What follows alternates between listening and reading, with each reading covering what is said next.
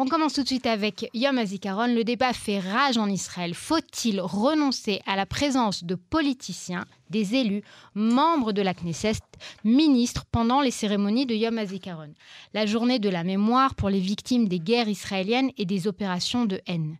Après plus de trois mois de contestation, les tensions politiques sont au plus haut de cette journée, à la veille de la fête d'indépendance, qui est une journée consacrée à la mémoire et aux familles endeuillées, risque de se voir bousculée. Certaines familles ont par exemple exigé que des élus qui n'ont pas servi eux-mêmes dans l'armée, donc souvent des ministres et des élus ultra-orthodoxes, ne soient pas présents. D'autres se disent prêts à protester ouvertement contre la réforme judiciaire et la politique du gouvernement. Du coup, faudrait-il éviter carrément la présence d'élus comme le demandent certains? Faudrait-il encadrer les discours pour s'assurer que le message reste fédérateur? Tout cela alors qu'en parallèle, le chef de l'opposition Yair Lapide annonce qu'il ne se rendra pas à la cérémonie de l'allumage des torches au Mont Herzl à la veille de la fête d'indépendance et que le gouvernement craint que des perturbations ne, viennent au cours de son déroulement. Pour parler de tout cela, nous sommes en ligne avec un invité qu'on peut désormais qualifier de régulier, Yom Tov Kalfon, ancien député Yamina. Bonsoir. Merci d'être avec nous, Yom Tov. Alors, euh, le débat fait rage euh, cette année, Yom Tov. Euh, il se trouve que vous-même, en tant qu'ancien membre de Yamina, vous avez une perspective particulière puisque l'année dernière, Naftali Bennett lui-même s'était rendu, donc évidemment, pour tenir son discours en tant que Premier ministre et avait reçu eh bien, des altercations, des apartés. son discours avait été particulièrement perturbé. Donc, alors que vous-même, ou en tout cas votre parti, en, ont fait les frais l'année dernière, est-ce que vous pensez qu'il est important cette année de respecter le souhait des familles et de ne pas se rendre aux cérémonies? Euh, non, je ne partage pas ce point de vue. Je pense qu'au contraire, il faut continuer à participer aux cérémonies. Ce n'est pas les politiciens euh, qu'il euh, ou les représentants publics qu'il faut sortir des cérémonies. C'est la politique et, la discorde qu'il faut sortir euh, des cérémonies parce que vous savez, là, comme comme comme c'est le cas là dans ce, dans ce cas présent, vous voyez bien que ça vient des deux sens. L'année dernière, donc c'était des on va dire des, des, des familles de ou, euh, ou des ou des opposants. une des personnes qui a crié sur Bénès, il s'appelle Moshe Meron, c'était un, un, homme du Likoud, qui est un militant Likoud. Donc l'année dernière, c'était les militants d'un parti qui ont empêché un premier ministre d'un autre parti. Et aujourd'hui, c'est l'inverse. C'est un premier ministre donc du parti qui manifestait l'année dernière qui va être empêché peut-être par des militants d'un autre parti. Donc, à partir du moment où on a tous des, points de vue différents, on a tous euh, des sensibilités différentes, et eh ben, ce qu'il faut faire, c'est ces sensibilités, ces points de vue, les laisser, j'ai envie de dire, à l'entrée du cimetière ou à l'entrée de la synagogue, puisqu'on a vu un député, le député Boaz Bismuth, se faire euh, molester à la synagogue à Tel Aviv pendant la cérémonie du Yom HaShoah euh, cette semaine. je pense que ça n'a pas lieu d'être. laissons ces moments qui sont des moments pour moi sacrés, ces moments uniques que nous avons tous ensemble, toute la nation, pour les vivre ensemble, parce qu'en fin de compte, nous vivons tous ensemble avec nos différences et respectons une personne qui a été euh, euh, nommée, élue. Euh, encore une fois, l'année dernière c'était Bennett, cette année c'est Netanyahou, peut-être que l'année prochaine, dans ans, ce sera quelqu'un d'autre, et c'est le jeu démocratique, donc chacun est représenté, et puis il y a des, représentants de la, de la coalition et de l'opposition, et aussi des représentants de l'opposition qui participent aux cérémonies. Donc tout le monde est représenté et, et, commencer à, à faire ce, euh, cette idée de retirer, euh, vous savez, alors cette fois-ci du fait que les, les gens qui sont contre Netanyahou, contre l'actuelle coalition, mais il y a aussi des familles qui sont pour. Mhm. Alors, ils n'ont pas le droit d'avoir des représentants qui, pour qui ils ont voté pour eux. Et de la même manière, euh, l'année dernière, euh, dans les familles qui étaient devant Bennett, il y avait des familles qui ont fait taire les autres familles, euh, les manifestants, en disant nous, on veut écouter le premier ministre Bennett. Donc, après, c'est sans fin, puisqu'on a tous on a tous des sensibilités différentes. Et ce qu'il faut, c'est savoir les mettre de côté le temps d'une cérémonie, euh, le temps d'une commémoration. Et puis, euh, et puis voilà, on pourra échanger euh, nos idées. Il y a des, la Knesset pour échanger les idées. Il y a les plateaux des médias, de, la télé. Il y a d'autres endroits où on peut échanger nos idées. Je pense qu'on peut garder ces cérémonies comme étant des moments privilégiés, j'ai envie de dire uniques, où toute la nation, tous ensemble, dans l'unité, on se recueille, on laisse parler le, les représentants de tous bords, euh, tout simplement. Mais est-ce que vous-même, vous, n'avez pas, j'entends tout à fait ce que vous dites, mais est-ce que vous-même, vous, n'avez pas la crainte que, eh bien, que, ça, que ça dégénère, en fait, et qu'on arrive à une situation, euh, un jamais vu en 75 ans, et où euh, il y ait vraiment des cris, des altercations, etc., pendant les cérémonies? Est-ce que vous craignez pas une situation comme ça? Bah, Malheureusement, elle a déjà eu lieu. Nous l'avons vécu l'année dernière. Euh, Bennett est resté pendant cinq minutes silencieux devant ces cris. Ça a duré cinq minutes. Euh, cinq minutes pleines, je peux vous assurer que c'est vachement long quand euh, ça se passe. Moi, je l'ai vécu aussi personnellement en tant que député. Il y a, j'étais un Shabbat invité dans, un, village, euh, dans de la famille, et j'ai été pris dans une synagogue. Et le rabbin de la synagogue, euh, alors j'ai été de manière totalement anodine hein, dans cette synagogue, il a décidé d'arrêter la prière et de faire un discours contre moi en pleine synagogue pendant le Shabbat. Wow. oui, alors je me suis tué aussi, je suis resté assis, je l'ai écouté euh, dire ce qu'il avait à dire. J'ai pas été chef à faire une confrontation avec un rabbin en pleine synagogue. Je l'ai laissé parler. Euh, et, euh, et, voilà, c'est des choses qu'on a vécues qui sont désagréables, euh, qui n'ont pas lieu d'être. Euh, et je pense justement qu'il faut la solution, c'est pas de commencer à retirer maintenant et, à, et, que les politiciens vont plus pouvoir aller dans aucun endroit et, et vérifier à dix fois avant d'aller quelque part. Je pense que c'est l'inverse. Je pense qu'il faut que nous, nous tous, le public, nous appelons au calme et au respect et de garder ces moments euh, privilégiés. Je, sais qu'avec le député Bismuth, euh, ce qui s'est passé cette semaine, il y a eu quand même des condamnations de tous bords. Euh, Benny Gantz, qui est pourtant de l'opposition, a écrit que, qu'il n'acceptait pas ce genre de comportement. Et je pense que c'est tout à son honneur d'avoir écrit cela et d'autres d'autres représentants de l'opposition ont écrit. Mhm. Et, euh, et, je crois que c'est ce qu'il faut faire, c'est qu'il faut, au contraire, il faut lutter contre ce phénomène qui a commencé l'année dernière, qui se retourne en boomerang cette année, donc contre l'opposition de l'année dernière, qui est la coalition d'aujourd'hui, maintenant reçoit ça en boomerang. Et euh, ce qu'il faut, c'est euh, euh, y mettre fin une fois pour toutes. Mais alors, je vais poser quand même la question plus particulièrement, certaines familles se sont dites opposées à euh, la venue de ministres ou d'élus qui eux-mêmes n'ont jamais servi au sein de l'armée, en sachant que euh, le débat sur l'enrôlement pour tous, hein, pour, le dire vite, fait rage en ce moment, avec la loi euh, autour de l'enrôlement des ultra-orthodoxes. Est-ce que vous pensez que ça, c'est plus valable dans le sens où effectivement, ce qu'on vient commémorer ce jour-là, ce sont des jeunes soldats qui malheureusement ont servi et sont tombés pour la patrie?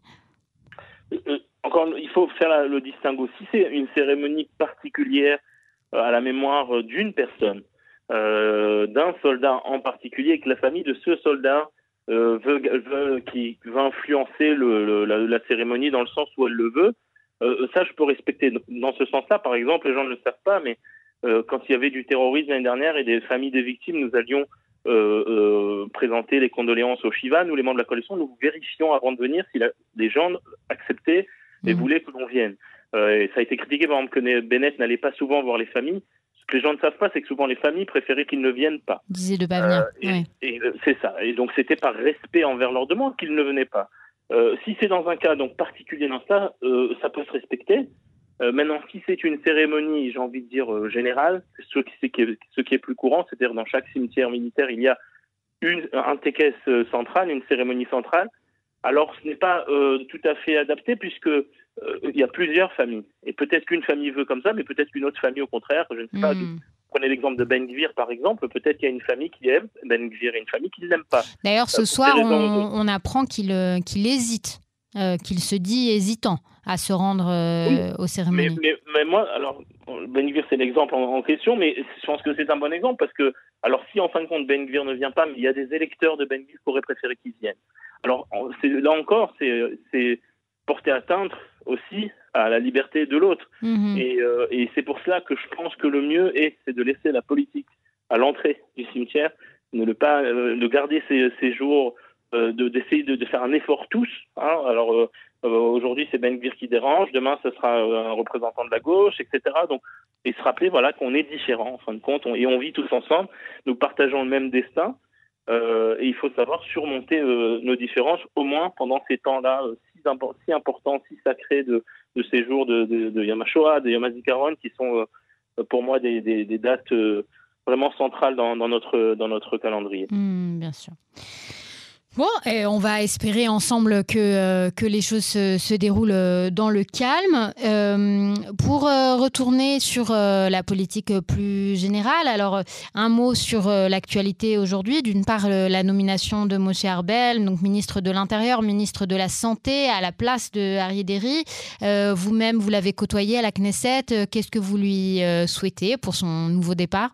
Bah, Je connais très bien Moshe Arbel, puisque nous étions un an et demi ensemble et nous faisions ensemble dans plusieurs commissions et nous avions d'excellentes relations. Je vais d'ailleurs euh, féliciter euh, chaleureusement et personnellement lors de sa, de sa nomination. Je pense que, en l'occurrence, euh, c'est une personne tout à fait adaptée à la fonction de ministre en général et, et, et, des ministères aussi importants. Certes, j'aurais peut-être préféré vu que ce sont deux très gros ministères, qu'il y ait deux ministres et pas un pour que Oui, c'est ça. Pourquoi, euh, pourquoi ne pas euh, prendre deux députés de chasse différents pour, euh, Je pense qu'il est, il est, juste rentré en réalité en remplacement automatique d'Arideri, puisque c'est Arideri qui avait demandé à prendre ces deux ministères. Arideri ne peut pas être ministre, donc il l'a mis en, en remplacement, j'ai envie de dire, pour les garder un peu comme en consigne jusqu'à ce qu'Arédéry puisse euh, retourner au gouvernement. Mhm. Euh, donc moi, j'aurais préféré que je pense qu'il est tout à fait digne d'être ministre de l'un ou de l'autre, soit de l'intérieur ou de la ou de la santé.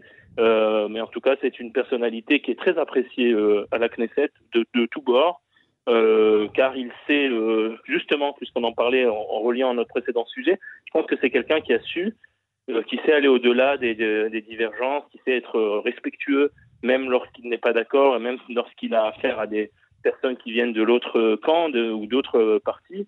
Euh, et je parle en connaissance de cause, puisque moi j'étais dans la coalition, lui il était mmh. dans l'opposition, mmh. et nous entretenions euh, euh, avec lui particulièrement, et contrairement par exemple à d'autres députés de chasse, avec lui particulièrement, nous entretenions des, des excellentes relations. Alors, j'enchaîne justement sur un, sur un sujet qui est lié. le chef de l'opposition, Yair Lapide, aujourd'hui a appelé le, le gouvernement et l'opposition à euh, s'entretenir à la demeure du président également au sujet de, de la fameuse loi euh, d'enrôlement. Donc on, va le, rappeler, depuis plus de dix ans, on, tente de trouver une solution à la question épineuse de l'enrôlement des ultra-orthodoxes, des Haredim. Euh, là, il s'agirait de faire baisser l'âge de l'exemption ou de manière générale peut-être de proposer une solution plus générale, comme par exemple a proposé le parti de Benny Gantz. Est-ce que pour vous, il est, c'est une bonne chose que les débats se déplacent de la Knesset euh, à la demeure du président ou bien c'est justement une entrave à la politique?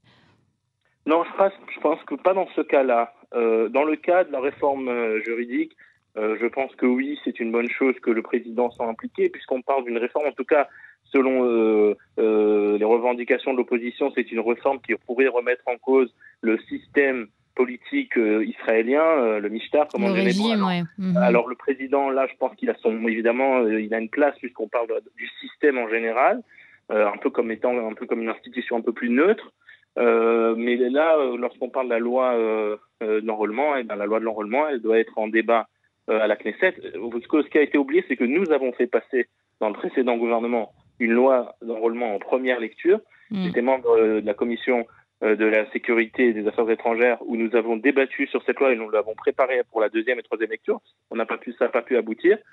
La loi que nous avions proposée à l'époque, euh, qui était proposée, qui était aussi dans le programme de Yamina et le programme de Bennett, euh, c'était justement de réduire l'âge donc d'exemption pour les ultra-orthodoxes à 21 ans. Mhm. au moins pour les prochaines années, et après progressivement de remonter ça à 23 ans, parce qu'il y a une petite discussion entre la position de l'armée qui voulait 23 ans et la position de Bennett qui voulait 21 ans.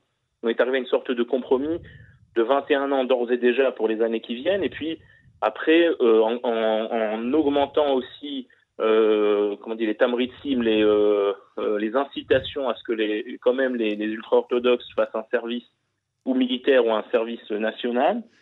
Et donc, on avait trouvé, je pense, une formule assez, assez équilibrée et si je pouvais donner un conseil à l'actuelle coalition, mhm.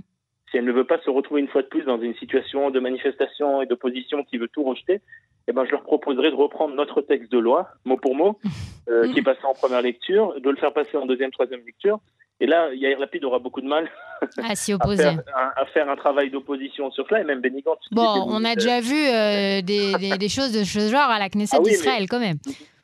on a déjà vu, mais je pense que ça sera beaucoup plus difficile, surtout qu'encore une fois, la proposition que Netanyahu propose ressemble beaucoup à, celle que nous avions proposée. Il parle aussi de 21 ans, etc. Mm-hmm. Euh, en réalité, ce sont les propositions, il faut, dire les choses comme sont, les politiciens n'inventent rien, ce sont des propositions de commissions qui avaient été créées déjà à l'époque au sein du ministère de la Défense depuis de nombreuses années, où des gens, en fait, où ce sont les euh, spécialistes qui ont travaillé dessus. En réalité, les politiciens n'ont rien inventé, ils ont juste... Euh, ils prennent parfois le crédit de choses qui ont été faites en réalité par des professionnels.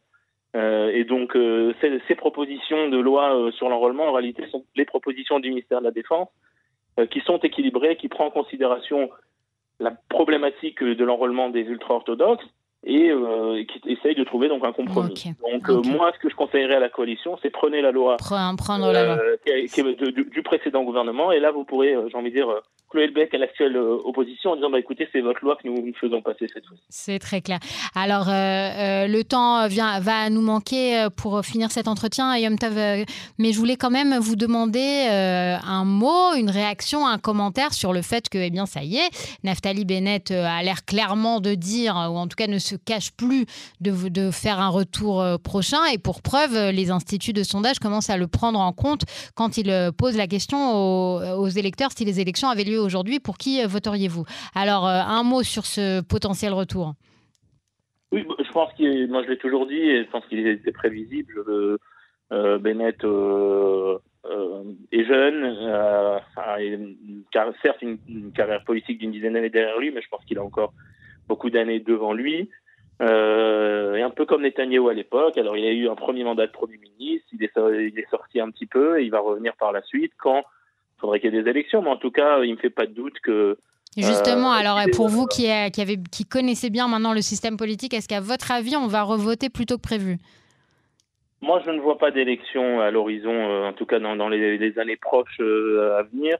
Dans les mois et années proches, je, pense qu'au contraire, la coalition, en, tout cas au niveau politique, la coalition est très solide avec 64 mandats très très solides. L'opposition, n'oublions pas, n'est pas unie derrière un homme, mais à deux têtes, il y a Benny Gantz et, Lapide. Donc, euh, mm. euh, donc on a une opposition disloquée, on a une coalition très homogène et, je pense très solide. Alors certes, il y a euh, une opposition dans la rue, il y a des manifestations, il y a des tensions. Une dernière phrase pour terminer. c'est pas ça qui fait tomber, qui fait tomber les gouvernements, c'est la politique en réalité qui fait tomber les gouvernements. Ok, merci, c'est très clair. Rendez-vous est pris pour des futures euh, prédictions. Merci beaucoup Yom Tov Kalfon. Je rappelle que vous êtes évidemment avocat et ancien député du parti Yamina. Merci beaucoup. Bonsoir. Merci à vous, bonne soirée.